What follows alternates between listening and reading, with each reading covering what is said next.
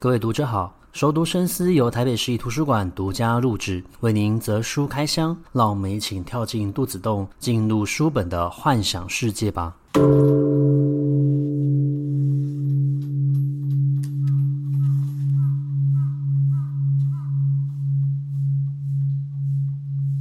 各位读者好，欢迎回到熟读深思，在第四季第十集的节目，我们。想要跟大家分享一本书，这本书它是一本跟法律有关的书，它记录着是美国历史上第二位被任命的女性大法官，她的名字叫做露丝贝德金斯伯格。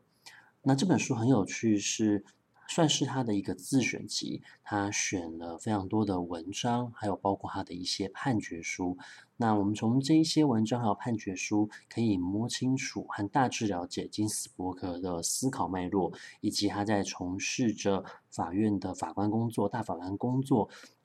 这么长的一个职业生涯下，他所做出来的努力跟改变，那他改变了非常多在美国历史上很重要的一些性别平等的，还有消除性别歧视的工作和努力。那么，其实，在这个书里面，他有收录了当时他被任命为呃大法官时候，他在玫瑰园所发表的一个演说。那任命他为大法官的人，就是当时候的克林顿总统。那么，克林顿总统在当时候任命他的时候，我觉得他举了非常有趣的三件事情。这三个事情我们可以看得出来，当时候克林顿总统在任命他为大法官的时候，并非是因为他女性的这个身份为主，而是因为看到了他在工作上面的表现。那当时候克林顿大法官告诉金斯伯格三个任命他为大法官的理由。那么，第一个是他在女权领域的努力。第二个其实是他在法官工作上面的出色表现。第三个，他是一位独立的主流进步法学家。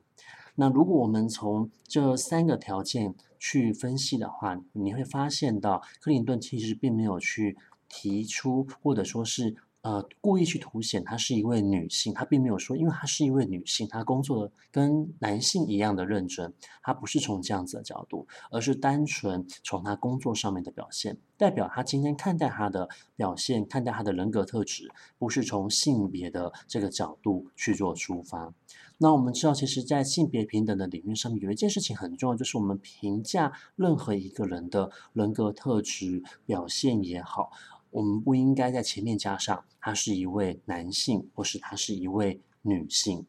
因为当我们强调他是一位女性工作者，或是他是一位女性作家的时候，我们其实已经带着性别不平等的眼光去看待他的人格特质跟工作表现了。那我觉得，如果今天呃读者你们有兴趣要翻阅这本书的话，其实可以先去阅读他在玫瑰园演说时候的这段文字，你会看得到，其实他是一个非常谦虚的人，他的逻辑非常的清楚，思维脉络非常的呃具有他自己独特的一个特质。可是他在撰写文章的时候，他并不会把这一份特质或是聪慧用于伤害他人，或者是让他人在文字上面感觉到。难堪，再你也可以看得到，他一生追求的是正义，他不喜当一位反对者、吹哨者，即便今天他面对的是自己家乡的，呃，乡亲父老的一个。反对或是站在对立面的一个位置，以及他致力于追求的是一个平等世界。从一九七零年代或是更早之前，当时候女权运动的还没有兴起的时候，他已经致力于要去消除性别上面的歧视跟不平等。最后一个，我认为可以让金斯伯格走到这一步，其实要归咎于的是他家人所给予他的爱，不论是他的父亲、母亲，或者是他后来遇到的这一生的伴侣。马丁都充分的让他在这份工作上面具有心灵上面的支持。那么，呃，首先要进入到这本书的时候呢，第一个我想要了解到的是他的母亲。其实他的母亲在很早的时候就去世了，大约是在他中学的时代。那当时候的金斯伯格。为了要跨越呃母亲当时候罹患癌症给予他的一些焦虑跟精神压力，他是将自己的时间通通都塞满了，他充分的学习运动，然后不断的学习，让自己可以稍微不去想这件事。而他的母亲在这个辈子教了他两件事情是最重要的，而且他贯彻了这两项。呃，重要的特质或者说是价值观。首先，他教导他，不论在何时，都应该要保持优雅的态度。这份优雅是不要让你自己的情绪受到他人的影响，也不要让愤怒或者说是嫉妒冲昏头。在第二点，是在呃二战之前吧，当时候的金斯伯格就已经被他的母亲鼓励，要成为一位独立自主而且勇敢追梦的人。因此，金斯伯格他是透过自己的学习跟努力，一步一步的在实现有关于他自己的梦想。那么后来他进入到大学去学习，他进入到了法学院去呃学习之后呢，他还。遇到的两个非常重要的一个恩师，教会了他两件事情。首先是他当时候的学校教授，同时也是一位作家，教会了他你要透过你的文字去传达重要的讯息，而且这个讯息最好是让看到你文字的人可以感觉到临场感。要记得，文字就是一幅图像，而图像其实是人们在看待讯息的时候会最先被吸引到，而且注意到的。事物。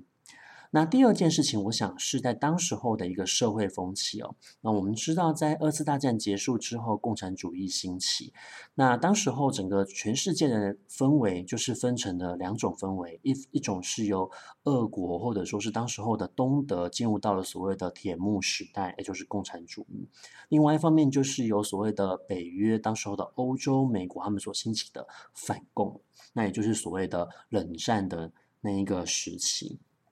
那那个时候，在美国，他们非常盛行的一种主义叫做麦卡锡主义。那麦卡锡主义呢，那个时代，呃，除了反共之外，会将这个反共的社会氛围给扩大化，变成有一种像是猎巫的情形，就是我怀疑你可能是共产主义分子，我就可以举报你。甚至在当时候的检察官，他们被赋予了权利，他们可以不用拿到搜索票，就可以自行监听，然后搜集证据。然后立刻就可以将你判刑了。所以他当时候在大学时代的时候，他的教授鼓励他写一篇文章，应该要站在一个反对者的立场，也就是基于美国宪法的保障，写美国宪法的最基本的一个核心跟精神就是平等。那么要从这样子一个平等的角度去看这些检察官的行为是否违宪。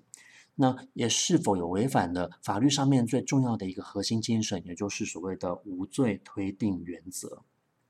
所以，在他在当时候就认知到了，其实法律或者是司法，它是一种活的特质，它并不会永久的不被改变。那有一些法律的条文跟规则，或许在当时候制定的时空背景条件下是成立的，但是或许放到了现在的环境里面，它可能变成是一项歧视性的条款，或是不平等的条款。所以，司法其实是一个能动的司法能动主义的观念开始兴起。那也就是从这个时候开始，呃，金斯伯格他从事着法律的工作，不论他是法官也好，大法官也好，他持续不断的去审视这些法律条文是否是活着的，是否有符合宪法的一个条件跟特质，在没有违宪的情况之下，保障了人民的基本权益。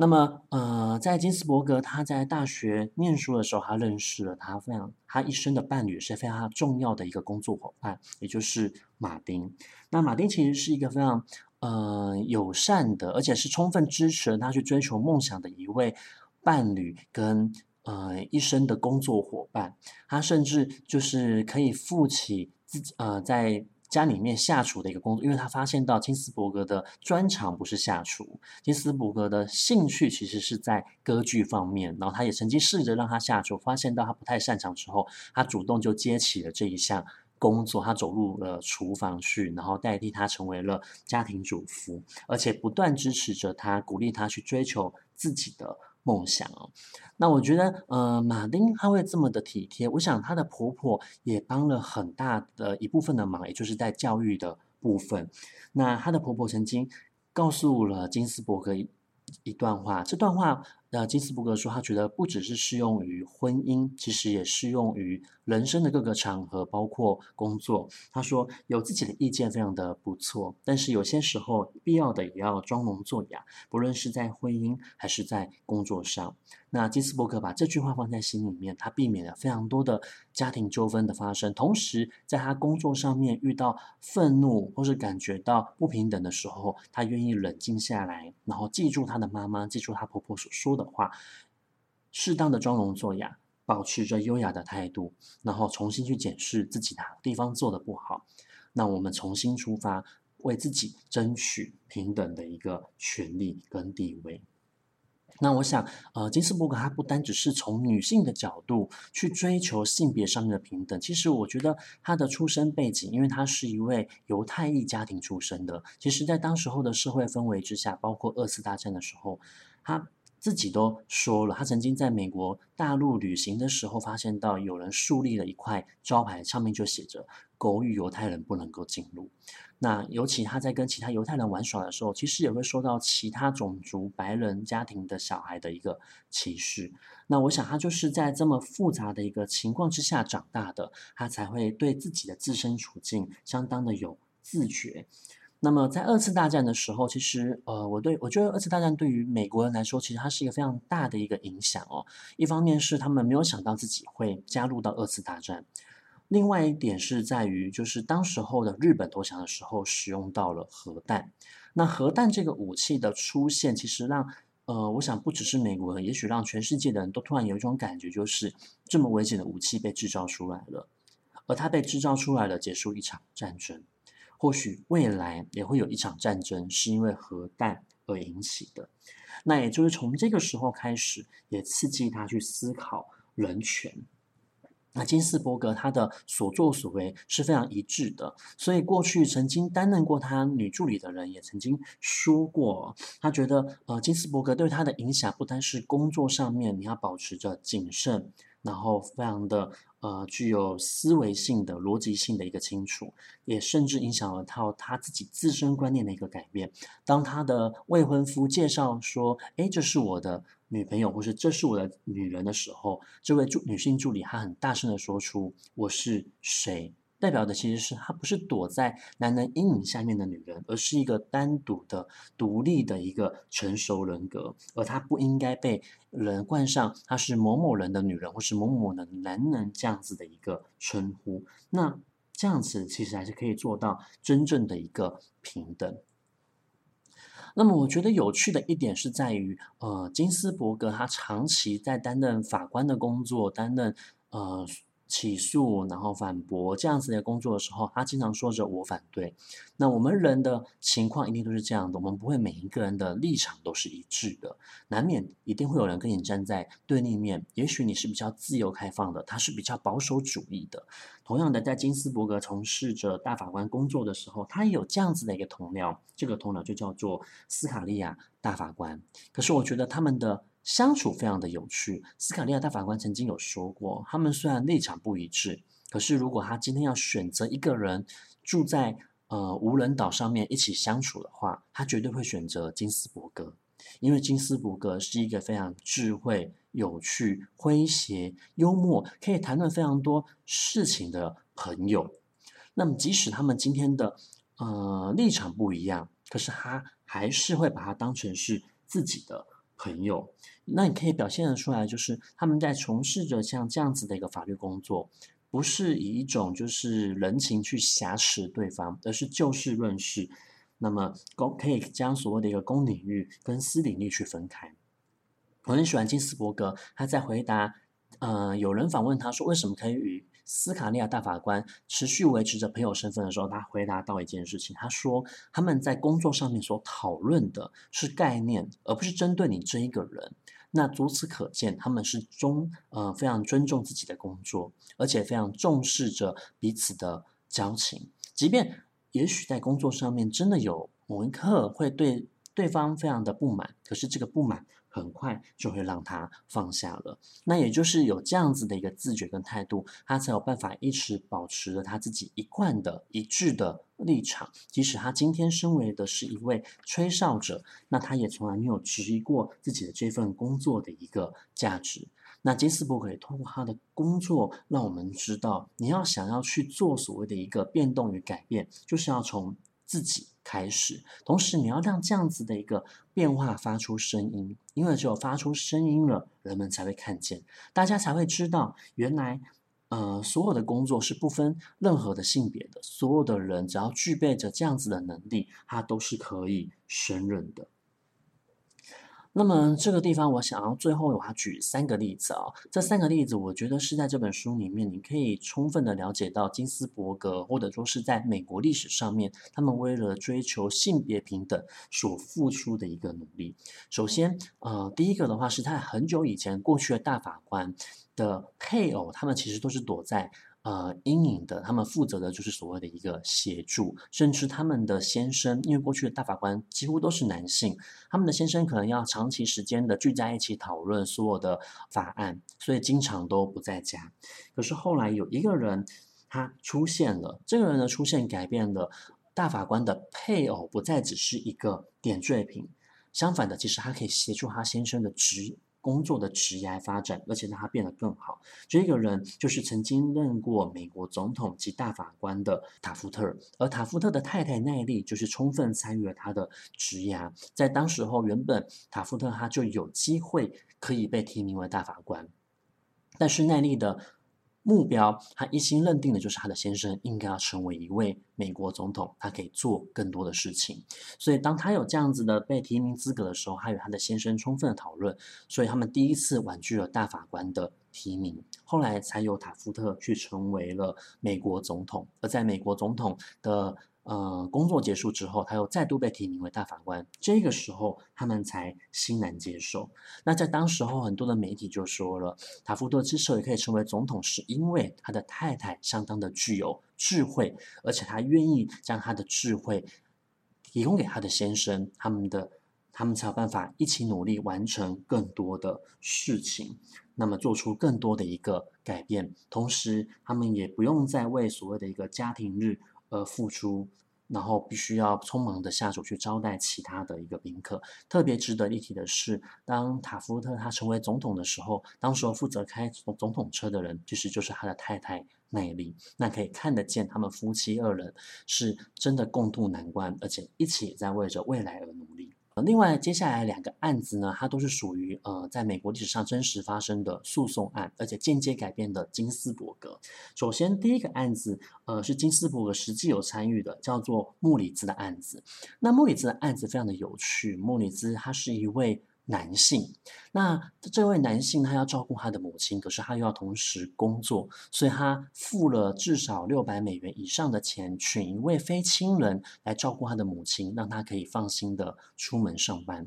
可是当要报税的时候呢，他却没有办法提出。呃，免呃减税就是扣除额这样子的一个申请，原因就在于在当时候那个州的有规定到，除非你要符合的是离婚、丧偶或单身的女性纳税人，才可以提出扣除额。所以莫里兹他有意识到这件事情对于他是不公平的，因为他是一位未婚男性，法律并没有保障了他相同的权利。而在当时候的起诉状呢，他写了一句话，这句话非常的简单扼要，可是让莫里斯兹的诉求是非常明显的就被凸显出来了。他说：“如果我是一个尽职的女儿，而不是一个尽职的儿子，我便会得到扣除额，而这个是没有道理的。”那么这个案子后来辗转就到了。呃，金斯伯格的先生马丁的手上哦，马丁就把这个案子给金斯伯格看。金斯伯格一刚开始他是不阅读这个案子，因为他不读税案。可是，在他读过这个起诉状之后，他就立刻就改变他的心意，而且告诉马丁，他们一定要无偿为这个人提出诉讼。然后来争取他应得的权利，也正是因为金斯伯格答应了这个诉讼案，后来保住了他的两份工作，一份是哥伦比亚大学法学院的终身聘教授，另外一个是美国公民自由联盟新成立的女权计划负责人，而这个就彻底改变了他的职涯发展。那么除了莫里斯案之外，还有另外一个案子，也是在美国的追求性别平等。的一个历史上面非常重要的一个里程碑，叫做李德素李德案。那李德素李德案的这个案子呢，是源于在这个案子里面有个男孩叫做理查，理查的父母离婚了，爸爸叫做塞西尔，母亲呢叫做嗯，莎莉，但后来这个儿子因为使用了父亲的枪自杀了。自在自杀之后呢，呃，遗物原本是由莎莉提出了，莎莉希望可以整理儿子的一个遗物。可是，在爱的荷华州的这个州法规定呢，他们规定的是男性拥有优先权来继承遗物，所以这个时候的莎莉就提出了诉讼。或许他在当时候并没有意识到自己具有女权的思想，他也并没有想到这么多。可是他想要争取的就是这一份平等的权利，因此他提出了诉讼。那么后来这个诉讼案的确定判决，让莎莉拥有可以处理儿子的遗物之后，在美国兴起了一波的浪潮，又有好几个案子都出现，也都是相同的情况，也就是女性站在比较弱势的一个立场。那么这些案子，呃，基本上来说，金斯伯格或多或少的其实都有受到影响，或者他自己就实际的参与当中。可是也因为这些案子，你可以看得到金斯伯格他对于去追求所谓性别平等上面的一个努力跟付出。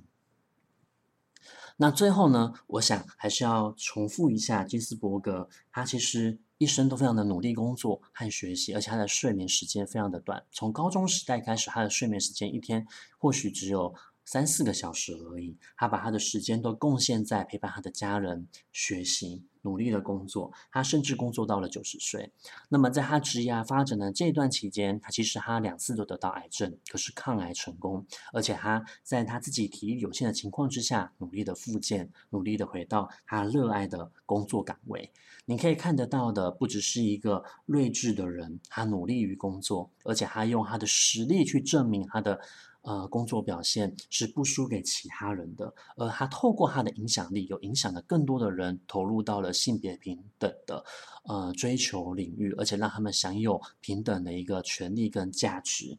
那我想，不论是女性，而是应该所有追求平等的人都应该呃，或者是可以以他为一个榜样去学习。那呃，老实讲，我觉得这本书它其实不是非常的好读，因为它里面有非常多的法律条文，有很多的诉讼书，你要演讲稿，那里面都是比较深的内容，比较硬的一个内容哦。我自己个人也是读了半年之久，才慢慢的把这一本书翻完。可是呃，我觉得翻完的当下是非常感动的，而且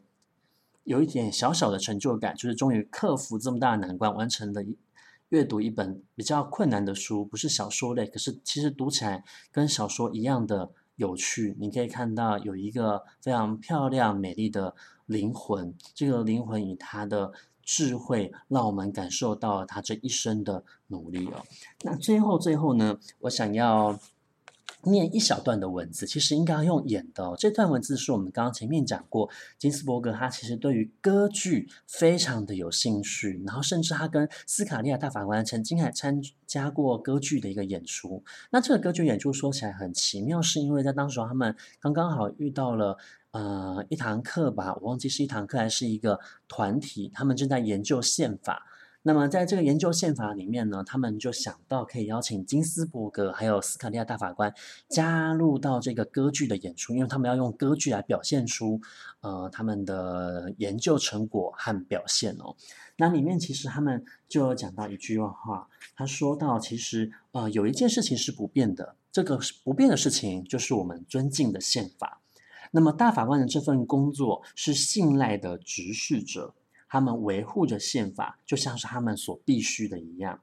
因为他们在最高法院的工作才正要开始。那这个就是为什么我们将见到司法的伸张，即便我们站在不同的立场跟角度，我们虽然不同，但是我们是一体的。那希望大家喜欢这本书，有兴趣的话，其实也可以翻翻看这本书，我想会给。大家不错的呃想法，或者说是价值观上面的改变。如果你喜欢今天的节目内容，也欢迎你分享给你所有喜欢阅读的朋友。那我们下一期的熟读深思再见，拜拜。